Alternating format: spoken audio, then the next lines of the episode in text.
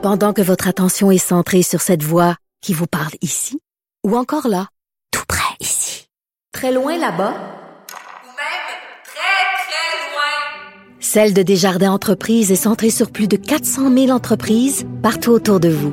Depuis plus de 120 ans, nos équipes dédiées accompagnent les entrepreneurs d'ici à chaque étape pour qu'ils puissent rester centrés sur ce qui compte, la croissance de leur entreprise. La chronique argent. Une vision des finances pas comme les autres. Yves Daou, ben, je parlais d'alcool, justement. Ça va bien, SAQ, hein? Ça va très, très bien. Puis, en, en fait, euh, comme tu disais sur XN, tu sais, le slogan, là, la modération bien meilleur goût, dans le cas de, des bonnies à la SAQ, ça n'a pas l'air que la modération euh, va être euh, Ben effective pour 2020-2021. En fait, hier, euh, ce que j'aime euh, de ces événements-là, qui est l'étude des crédits à l'Assemblée nationale, c'est la première fois que les PDG se retrouvent devant les députés. C'est toute l'année, ils sont devant de leur conseil d'administration, ils sont devant les journalistes économiques, mais pour une fois, ils se retrouvent devant des députés qui, eux autres, euh, évidemment, ils sont pas dans tous les jours dans les affaires financières, mais là, ils posent les bonnes questions. Et donc, hier, euh, la PDG, le grand patron de la SAQ s'est fait poser la question, est-ce qu'il y aurait des bonnies pour euh, les employés euh, et cadres de la SAQ? Et elle a confirmé que oui. Contrairement aux d'autres sociétés d'État comme l'Auto-Québec et Hydro-Québec qui ont choisi de mettre la pause sur leur prime, ben, eux, cette année, euh, ils vont avoir leur bonnie. Je te rappellerai qu'en 2019-2020, les 1879 employés et étaient partagés 9,8 millions. Ça fait que euh, c'est beaucoup d'argent. Et donc, euh, là, évidemment, les, les ventes de la SAQ sont en hausse, évidemment, avec la pandémie de, de 2 Et donc, euh, on, bon, on devrait savoir ça dans les prochaines semaines si euh, ils vont avoir leur bonnie. Là. Euh, hier, ils ont refusé de dire si ce serait quoi le montant. Mais on va devoir attendre le rapport annuel euh, de la SAC qui va sortir euh, normalement euh, d'ici l'été. On va arrêter l'hypocrisie. Le, le rôle de la SAQ, c'est de rapporter le maximum d'argent dans un coffre de l'État. Puis plus les Québécois boivent, plus c'est une bonne nouvelle pour eux autres. Ça, là. En fait, on est, on est schizophrénique là-dedans. Ben oui. À la fois, on est actionnaire, on est client. C'est la même chose pour euh, la, caisse de dépôt. Euh, hier, euh, Charles Raymond s'est fait poser beaucoup de questions sur la question des paradis fiscaux puis des, des compagnies qui ne payent pas d'impôts.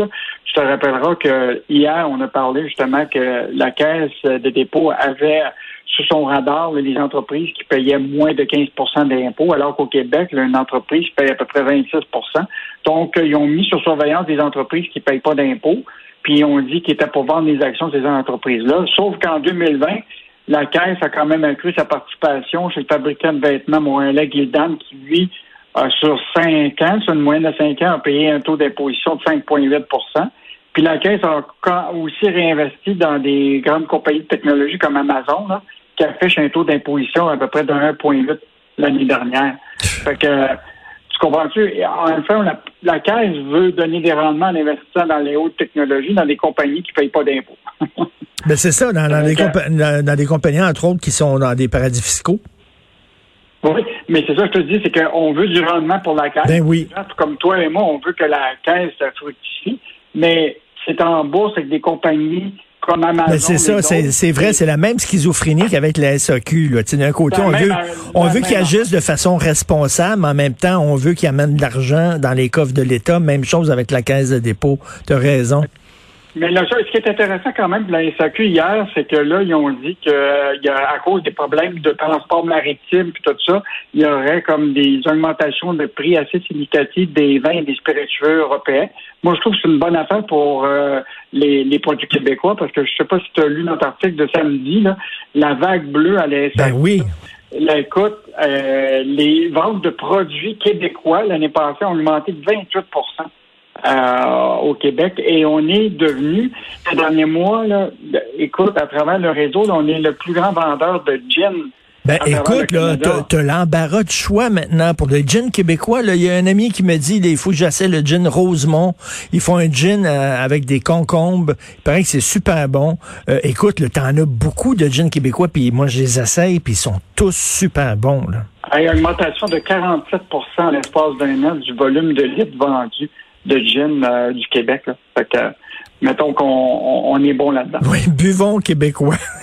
Et euh, écoute, euh, le bloc euh, qui a pas voulu appuyer euh, la loi spéciale sur la grève des débardeurs, c'était étonnant ça.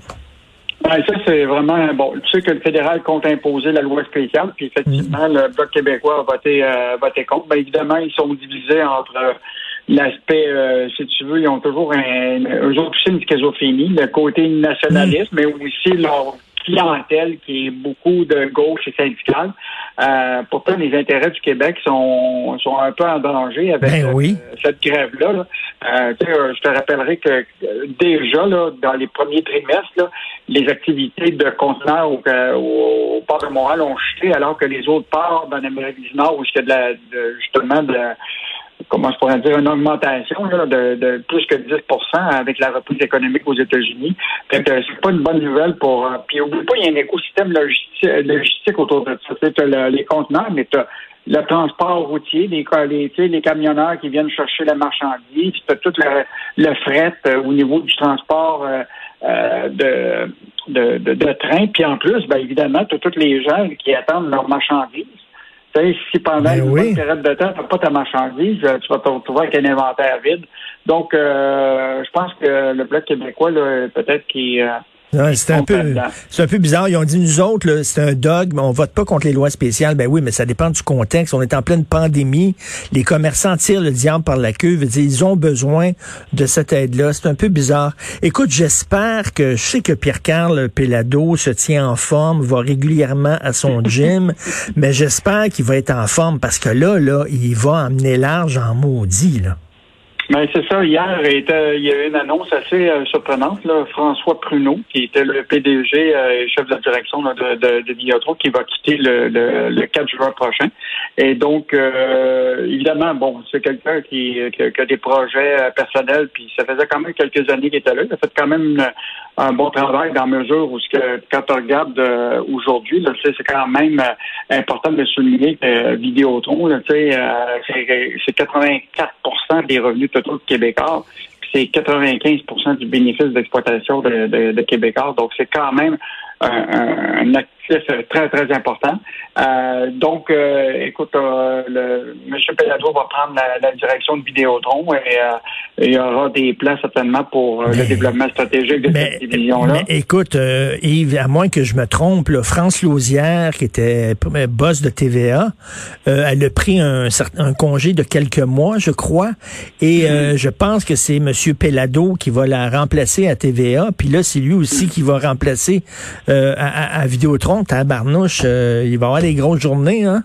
Non, c'est sûr. Puis je te rappellerai quand même aussi que euh, Québécois, euh, il y a y un gros dossier dans le reste du Canada actuellement. Tu sais, dans la- la- l'achat de chats euh, par euh, Larger, il va y avoir beaucoup de... Le CRTC a déjà commencé à dire qu'il fallait absolument qu'il se débarrasse de... de de- d'activités euh, régionales en cellulaire. Alors, Donc, potentiellement, déjà, Québécois va montrer de l'intérêt euh, pour Freedom Mobile dans le reste du Canada. Là. Euh, donc, euh, est-ce que Québécois va embarquer stratégiquement aussi dans un développement du cellulaire hors Québec? Mm. Euh, donc, beaucoup d'enjeux stratégiques euh, pour, euh, pour, euh, pour, pour Québécois au, cours- au cours des, des prochains, euh, prochaines semaines, prochains mois. Mais euh, quand même, il y a des analystes qui annoncent déjà là, que bon, ils vont dévoiler leurs résultats le 13 mai prochain, Québécois, puis ils annoncent déjà que les revenus sont en hausse, les, euh, le- le- les profits aussi. Euh, donc, tu sais, dans le secteur des, des, des- médias, des télécoms, on, on souhaite toujours que nos entreprises du Ben Québec oui. soient aussi profitables. Ben, donc, on souhaite bonne chance à M. Belado. Ben oui, je lui souhaite que son gym va rouvrir ses portes bientôt pour que- pour qu'elle se mette en forme. Salut Yves, on se parle demain. Salut, à demain. Au revoir.